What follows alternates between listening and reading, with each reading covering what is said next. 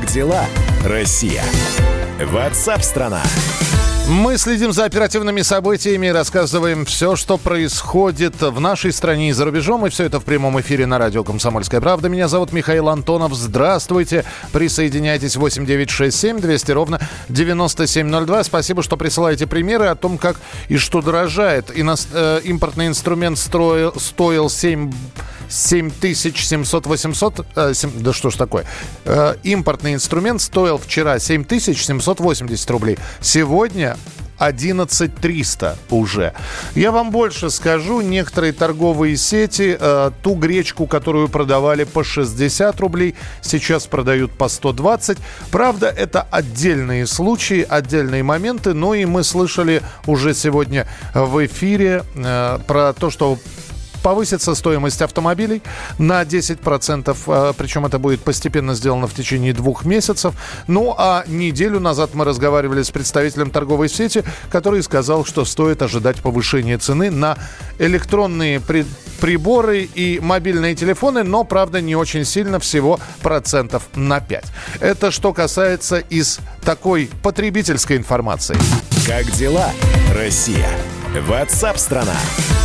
Российским ученым удалось расшифровать полный геном коронавируса. Он поможет в разработке вакцины противовирусных препаратов для лечения инфекции. Об этом сообщает в Минздраве.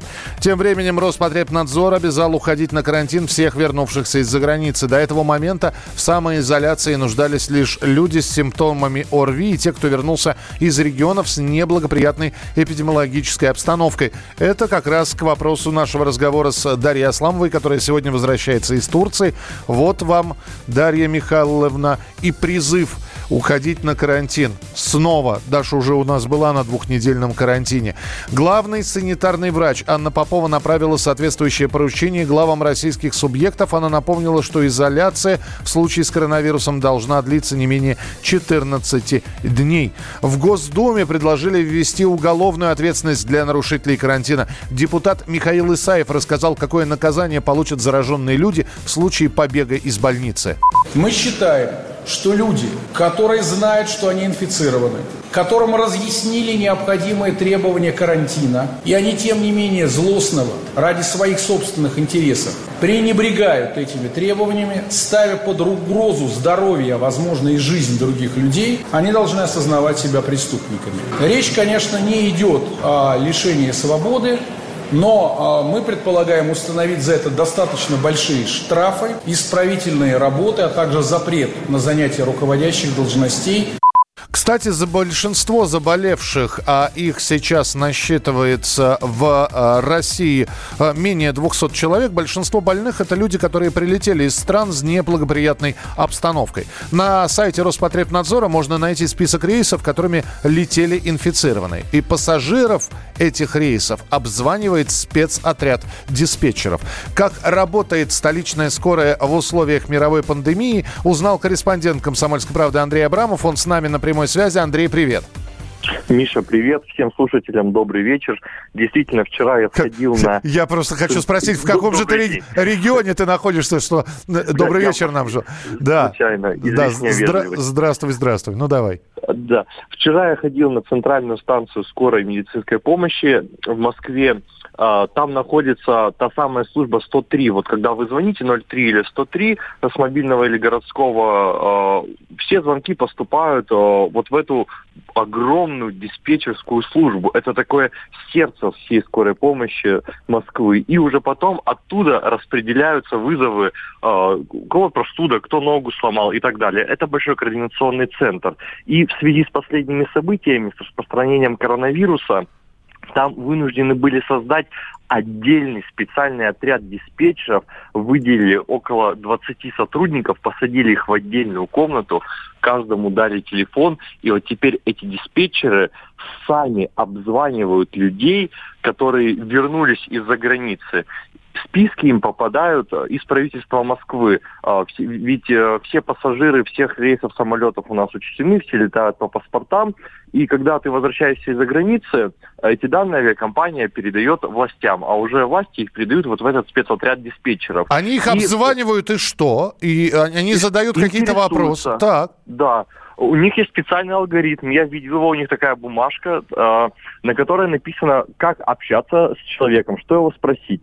Э, вопросы э, рядовые. Когда вернулись? Как себя чувствуете? Э, причем обращают внимание на малейшие симптомы простуды. Вот чуть-чуть першит горло, э, течет из носа, все, значит, сразу же максимальное внимание пристальное к тебе и присылают к тебе бригаду скорой медицинской помощи. Они тебя никуда не забирают. Берут на анализ мазок который затем отвозят в лабораторию. А если это только в том случае, еще раз повторюсь, если пассажир, недавно вернувшийся, жалуется на какое-то существенное хотя бы недом... Ну, недомогание, я понял. А, Андрей, скажи, пожалуйста, итак, значит, сидит диспетчер, он узнает, mm что у человека э, першение в горле, сухой кашель и температура. Его действия какие? Да, э, он просит никуда не выходить, естественно, инструктирует и моментально передает вызов в ближайшую бригаду скорой помощи, э, ближайшим фельдшерам. Э, машина приезжает, фельдшеры переоблачаются в те самые э, защитные костюмы белые, э, которые мы видели в интернете, да, на снимках, mm-hmm. как э, люди в белых одеждах заходят в подъезды. И нам вчера показали, это, кстати, очень интересно, это все одноразовая одежда, там бахилы, очки, респиратор, и потом все это уничтожается, утилизируется, вот этот э, костюм медика. В общем, медики приходят к тебе и берут мазок на анализ и инструктируют, что делать дальше. Уже этот мазок а, отправляется в лабораторию. Но и... человеку предписывают уже не выходить из дома. Это уже предписание, да, какое-то? Да, да. При, причем, э, если у тебя нет никаких э, сиюминутных жалоб, то к тебе все равно пришлют э, бригаду скорой помощи, э, но не так экстренно. Они у тебя уже в более таком свободном режиме все равно возьмут опять этот мазок на анализ и протестируют тебя. То есть э, просто э, расставляют приоритеты. Да, если человеку сейчас плохо, то ну, стоит волноваться. И вот э, с самого утра до 11 часов вечера э, диспетч обзванивают, обзванивают э, сотни человек в день. Говорят, что э, вот сейчас э, в среднем 200 звонков в день совершают специалисты, но еще пару недель назад их было куда больше. То есть сейчас, возможно, интенсивность прибытия, да, рейсы закрывают, людей меньше возвращается из-за границы, уже чуть меньше работы. И у каждого из э, диспетчеров на столе лежит такой лист А3, в котором есть данные а, пациентов, которые нужно, нужно обзвонить. У них там все такая потрясающая координация. Есть в центре висит э, такая виртуальная доска, на которой э, мерчендайзер, который вот руководит всеми этими диспетчерами, координирует их работу, сколько их обзвонили, кому еще нужно позвонить, чей телефон нужно найти, потому что не, не у всех есть телефоны. Это все достигается благодаря координации служб, полиция, правительство Москвы все предоставляют данные, поэтому такая синергия удачная получается. Слушай, но тогда эти люди, они находятся в группе риска, насколько я понимаю, да, они потенциально находятся в группе риска, а их статистика какая-то ведется, потому что мы э, знаем людей, которые находятся на госпитализации или на карантине с подозрением на коронавирус. Мы знаем количество заразившихся коронавирусом в Москве и в России. А эти люди в какую категорию попадают, Андрей? Э, ну, смотрите, по, статистике никаких цифр сообщено не было, но э, можно вот э, пример, вот мы можем сами с тобой посчитать, зайти на сайт правительства Москвы, где выкладывают рейсы прибывшие за границы. Причем, а, обращу внимание, это не все рейсы. То есть они обзванивают не каждый прибывший за границы рейс. Это только те рейсы, на которых летели уже инфицированные люди, да, которые сейчас находятся в больнице под наблюдением. Я понимаю, вот да, о чем на... ты говоришь, да. Да, вот если на таком... И, а, ну, сколько на самолете в среднем летит человек? 100, 150? Ну, там до 200 ну, пассажиров может быть, в, да.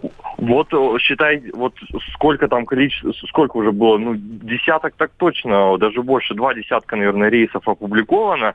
Э, вот э, все, э, всех пассажиров э, этих самолетов и обзванивают диспетчеры. Понятно, Андрей, спасибо большое. Ну, интересно, да, интересно, что, во-первых, интересно узнать, насколько все это будет длительно. Я имею в виду работа этой службы.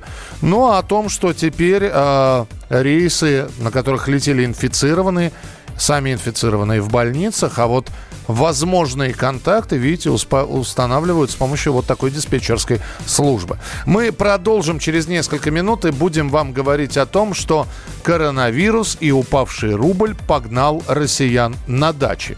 Ну, конечно, только тех россиян, у которых дачи и загородные домики есть. Продолжим через несколько минут. Как дела, Россия? Ватсап-страна! Самые осведомленные эксперты! Самые глубокие инсайды! Самые точные прогнозы! Точные прогнозы! Знаем все лучше всех! Ведущие! Неудержимый Мардан и прекрасная Надана Фридрихсон! Первая радиогостинная «Вечерний диван» на радио «Комсомольская правда». Два часа горячего эфира ежедневно по будням в 6 вечера по Москве.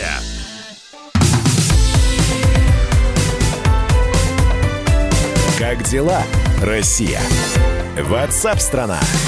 Мы продолжаем прямой эфир. Это радио «Комсомольская правда». Меня зовут Михаил Антонов. И был такой фильм американский, назывался «Взрыв из прошлого» э, с Брэндоном Фрейзером в главной роли. Он играл э, мальчика, ну, сначала мальчик, потом уже взрослого мужчину, которого отец из-за угрозы ядерной войны, они бункер построили, их семья, и вот он, этот мальчик, и вырос в бункере. Ну, в общем, вот так вот они спасались от ядерной войны, которой, кстати говоря, и не было. И уже повзрослевший Брэндон Фрейзер э, все-таки вышел из этого бункера для того, чтобы посмотреть, что там наверху. Э, это все напоминает сейчас, как некоторые спасаются от коронавируса на дачах. Вот. Уж там-то, где природа, свежий воздух, ничто меня не достанет. Ни упавший рубль, ни цена на нефть, ни преснопамятный коронавирус. Пока одни граждане скупают туалетную бумагу, гречку, более богатые успешно арендуют или приобретают загородные дома, и риэлторы сообщили, что, например, в ближайшем Подмосковье, вообще в Московской области, вырос спрос на аренду и покупку элитной недвижимости. Но специалисты предупреждают, эта тенденция долго не проживет. Все подробности вы выясняла экономический обозреватель «Комсомольской правды» Елена Ракелян. Она с нами на прямой связи. Лена, привет. Здравствуйте. Лена, мы сегодня говорили о том, что вот у людей, например, есть э, деньги, но нету денег, не хватает на недвижимость. А какая-то сумма денег есть, и они, например, покупают новый автомобиль.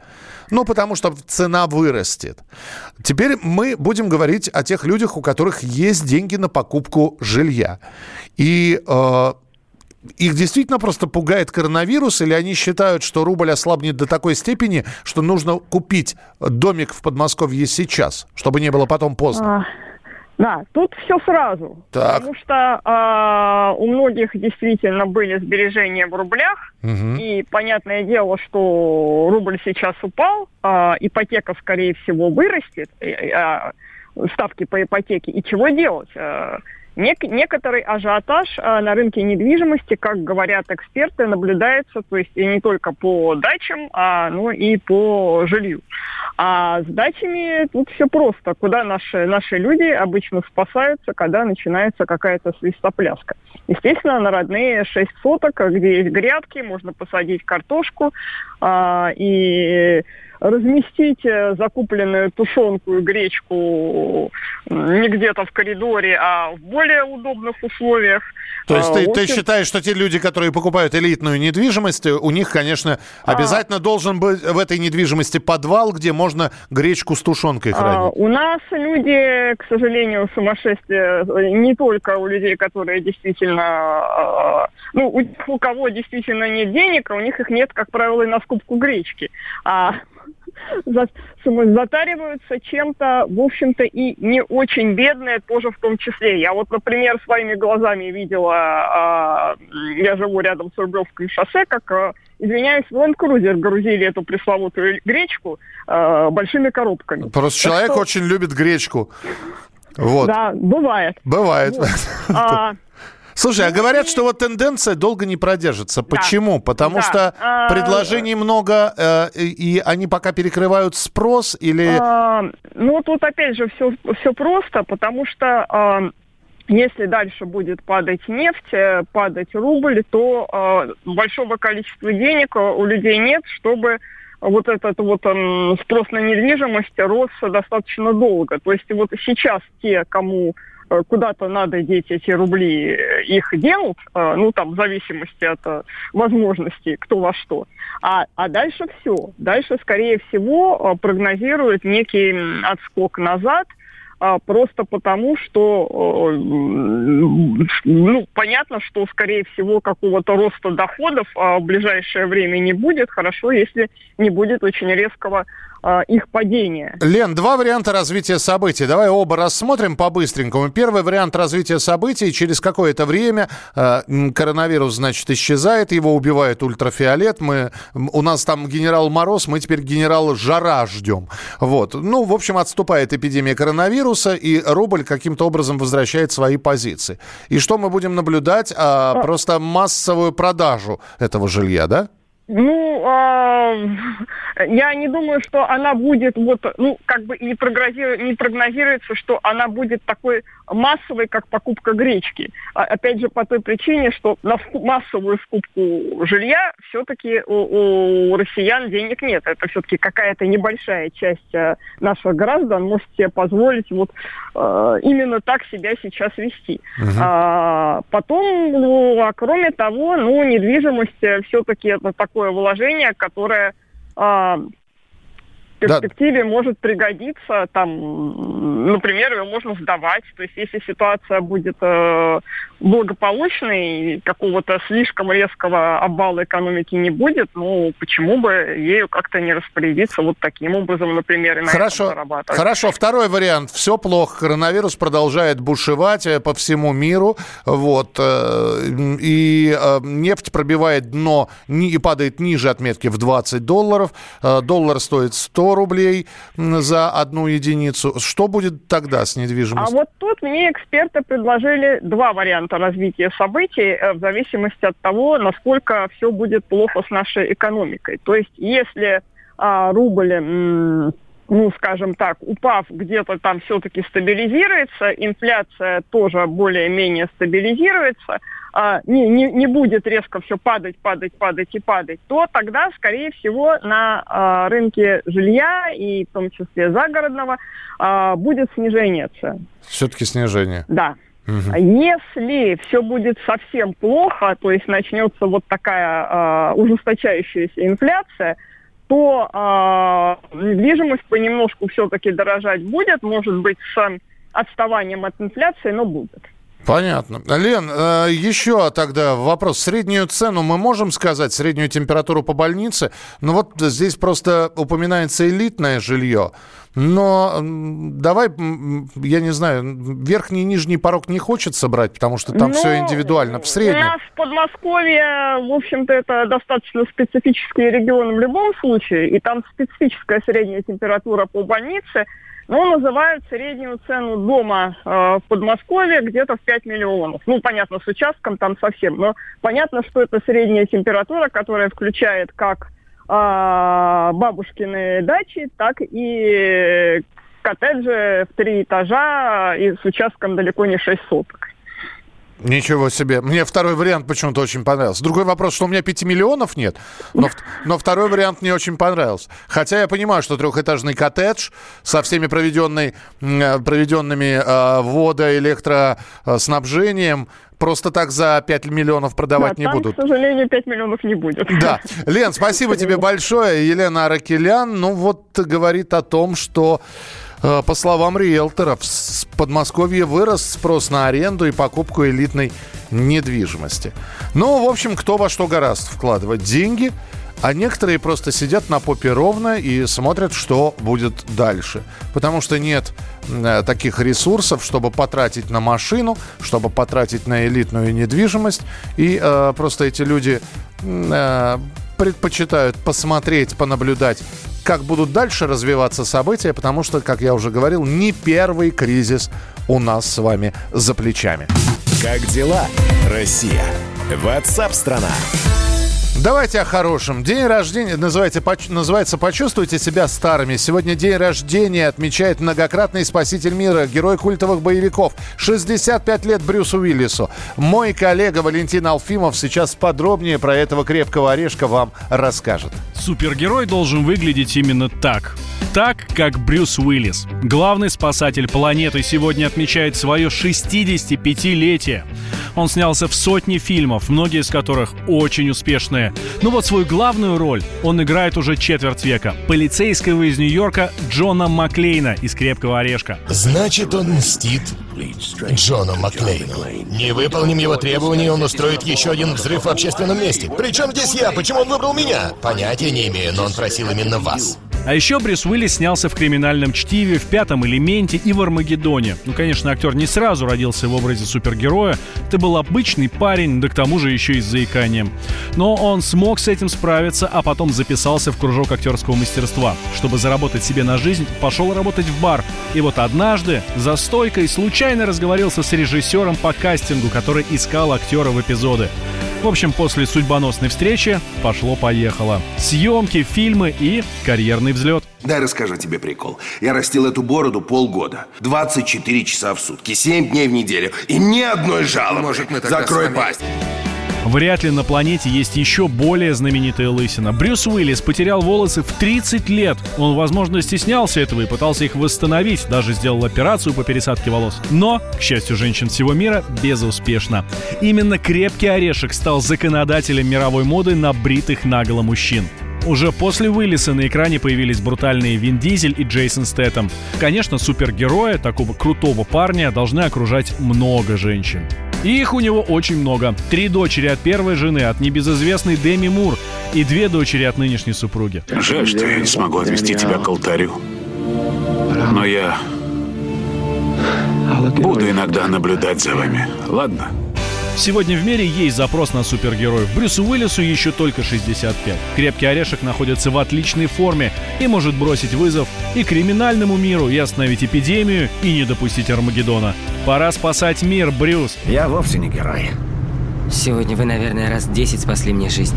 Это моя работа и только. Знаешь, что за геройство дают? Ничего.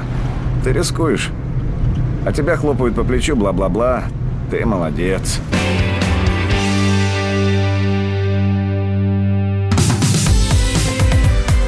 Как дела, Россия? Ватсап-страна! Рубль падает. Цены растут. Нефть дешевеет. Бензин дорожает. Кажется, что наступает нелегкое время. Но так ли все плохо? Мы не паникуем. Потому что у нас есть экономисты Михаил Делягин и Никита Кричевский. По будням в 5 вечера они разбираются в мировых трендах – и строит прогнозы. «Час экономики» на радио «Комсомольская правда».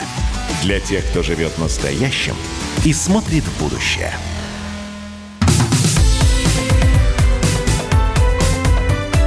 Как дела, Россия? Ватсап-страна!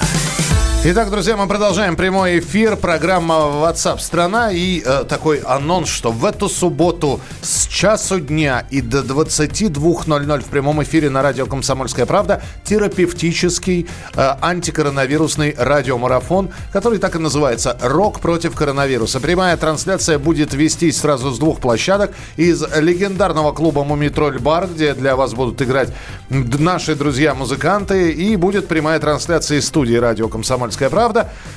Вас поддержат лучшие группы страны, вас поддержат ведущие радио «Комсомольской правды», гости нашей студии, а вы поддержите нас и друг друга своими звонками, сообщениями, мнениями. Одним словом, встречаемся в субботу. Но это говорит просто на то, что нужно не выключать приемники, а в субботу просто быть около них с 13 до 22.00. Радиомарафон против коронавируса. Как дела, Россия? Ватсап-страна! Ну, а теперь мы переходим к нашей рубрике. А то, что мы вот э, гречка, туалетная бумага, зараженные, э, повышение цен, падение э, цены бензина. Есть и другие новости. Да, они, может быть, сейчас не в такой э, системе ценностей, надо говорить о другом. Но новостей очень много. Давайте просто немножечко хорошего настроения, тем более, что это наша рубрика, которая называется... Мир сошел с ума.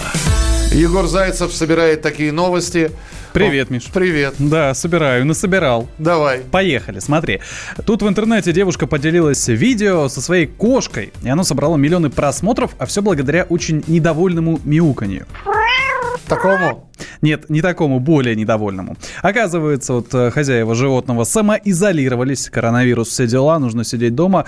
И вот остались дома, но э, пито, питомцу такой поворот событий совсем не понравился. Расстроенная кошка кричит на двуногих, пытаясь прогнать их из дома. И подожди, она недовольна, что хозяева ну, остались... Что они дома, да. Вот она стоит просто и орет. Кошка негодует. Our cat does not like the fact that we're all home quarantined. She's like, why are you in my house? Sorry. Oh. Okay. Okay. Кошмар Это смешно. Остались дома, называется. Да, она просто стоит, ее никто не мучает, как это может пока. Она просто стоит посреди комнаты и орет. Да, что можно перевести с кошачьего, как «пошли вон, пошли вон Вполне, отсюда. вполне вероятно, да. Итак, следующая новость. Тут британец укатил в Италию с любовницей, но, к сожалению, заразился коронавирусом. Оказалось, что пациент в возрасте около 39 лет, чье имя не разглашается, сказал жене, что поехал в командировку по Великобритании. На самом деле проводил негодяй время с другой женщиной в Италии, которая сильнее остальных из европейских стран пострадала от вспышки коронавируса. Как его пустили-то туда? Ну, тогда еще не было запретов. То есть, когда он приехал уже все да, началось? Да, да, да, да, да. И по возвращению? Признался врачам, что был все-таки в Италии и мог заразиться. И заразился. Гад. Такой. А вот находящиеся на карантине ученики ну, в школах, да, я напомню, сидят дети дома, массово обваливают рейтинг приложения для видеоконференции. Вот тут внимание. Это приложение используется некоторыми учебными заведениями, чтобы проводить урок дистанционно и лекции читают онлайне. Следуя примеру коллег из Уханя, учащиеся искренне, искренне надеются, что низкий рейтинг поспособствует удалению приложения из Google Play. Вот так вот. То есть нет. они хотят э, занизить рейтинг приложения, чтобы ее, оно, да, его не было? Нет, нет приложения, нет уроков. Нет проблем. Все. Робби Уильямс, тут прекрасный певец, второй вечер подряд стримит э, из какого-то суицидального отельного номера, как сообщают СМИ, и поет, э, не всегда попадая в ноты в прямом эфире в Инстаграме для своих подписчиков. Все подряд золотые попсовые стандарты. Это называется корона диско. running through my veins, pouring to waste. I don't wanna die, but I ain't keen on living either. А скоро так концерты будет. Можно, Зада- задает. Он может концерты так проводить. Задает настроение но, Робби Уильямс. Но звук так себе. Звук откровенно. Но. Да там, там все так себе. Вот тут, а, а вот не так себе следующая новость. Искусственный интеллект Сбербанка будут обучать, кто бы ты думал, Кому могут такую ответственную э, Грефу? Сейчас, нет. Заключенные. Так. Осужденные будут работать в отдельном офисе за компьютерами без интернета и доступа к внутренним файлам банка. Например, они будут переводить электронный формат э, рукописные тексты. Эти материалы не будут содержать персональные данные, банковскую или другую тайну, уточнили в компании. Э, ну, по данным СМИ, они будут обучать искусственный интеллект распознавать рукописный текст. Понятно. Вот дела. Ну и напоследок. Да, вот тут э, напоследок не выдержала позора с уфимского ипподрома во время турнира сбежала лошадь. Неожиданным образом, да, завершился конно-спортивный турнир на Уфимском ипподроме. Сразу после окончания соревнований лошадь, прибежавшая последней, вдруг сбросила жакея, выбежала за пределы ипподрома и пустилась по проезжей части. В какой-то момент подскользнулась, растянулась прямо на дороге и тут же встала и продолжила путь. Но быстро, слава богу, поймали. Спасибо. Егор Зайцев был у нас в эфире. Ну а прямо сейчас о России с любовью. WhatsApp страна о России с любовью. Обзор иностранной прессы от Андрея Баранова. Здравствуйте. О коронавирусе, конечно, пишет сейчас много западная пресса, но не только об этом. Достаточно звучит э, об эпидемии на волнах нашего радио. Давайте обратимся к другим темам, не менее важным. Это э, предстоящее голосование по поправкам в Конституцию. 10 марта российский парламент проголосовал за конституционную поправку, позволяющую российскому президенту баллотироваться на два новых срока подряд. Э, пишет во французской газете «Фигаро» э, Шанталь Дель-Соль. Это философ, э, член Французской академии моральных и политических наук, есть такая там, да? Вот давайте почитаем. Аргументы Владимира Путина для того, чтобы узаконить свои действия, это аргументы антидемократов всех времен, считает француз. А именно, важность стабильности и безопасности превосходит важность выражения общественного мнения. Ну, вообще-то, если бы вот мне сказали, выбирая между хаосом и тем, что каждый может сказать э, все, что он думает, я бы, наверное, э, и с одной стороны, и другой стабильностью и безопасностью, я бы, наверное, выбрал второе. Хотя автор делает оговорку, что для подтверждения этой конституционной реформы на 22 апреля назначено именно всенародное голосование. Считалось, пишет Фигаро, что постсоветская Россия должна сделаться демократической. Ну, Западом считалось, надо полагать. По крайней мере, она клялась, то есть мы клялись, что станет таковой, дабы сохранить свое положение среди благовоспитанных наций.